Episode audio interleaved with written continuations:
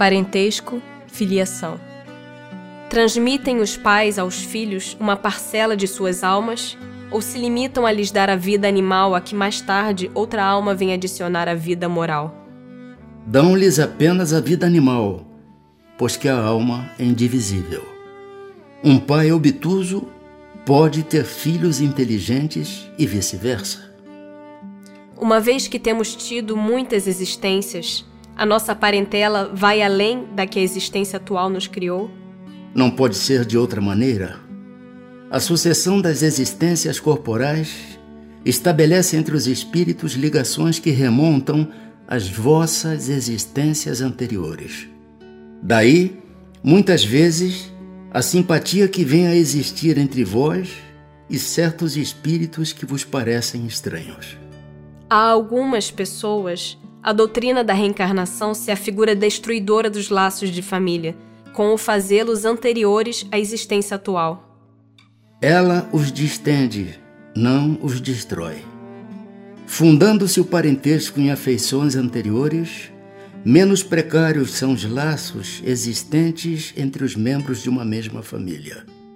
Essa doutrina amplia os deveres da fraternidade, porquanto no vosso vizinho ou no vosso servo pode achar-se um espírito a quem tenhais estado presos pelos laços da consanguinidade. Ela, no entanto, diminui a importância que alguns dão à genealogia, visto que qualquer pode ter tido por pai um espírito que haja pertencido a outra raça ou que haja vivido em condição muito diversa. É exato. Mas essa importância assenta no orgulho. Os títulos a categoria social, a riqueza, eis o que esses tais veneram nos seus antepassados. Um que coraria de contar como ascendente, honrado sapateiro, orgulhar-se-ia de descender de um gentil homem devasso. Digam, porém, o que disserem, ou façam o que fizerem, não impedirão a que as coisas sejam como são que não foi consultando-lhes a vaidade que Deus formulou as leis da natureza.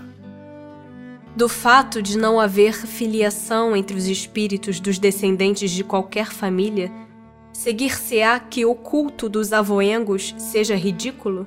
De modo nenhum. Todo homem deve considerar-se ditoso por pertencer a uma família em que encarnaram espíritos elevados.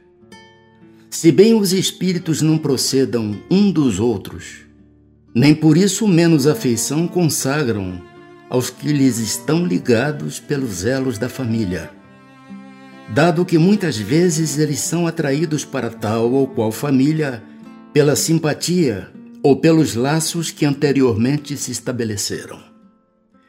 Mas ficais certos de que os vossos antepassados não se honram com o culto que lhes tributais por orgulho. Em vós não se refletem os méritos de que eles gozem, senão na medida dos esforços que empregais por seguir os bons exemplos que vos deram. Somente nestas condições lhes é grata e até mesmo útil a lembrança que deles guardais.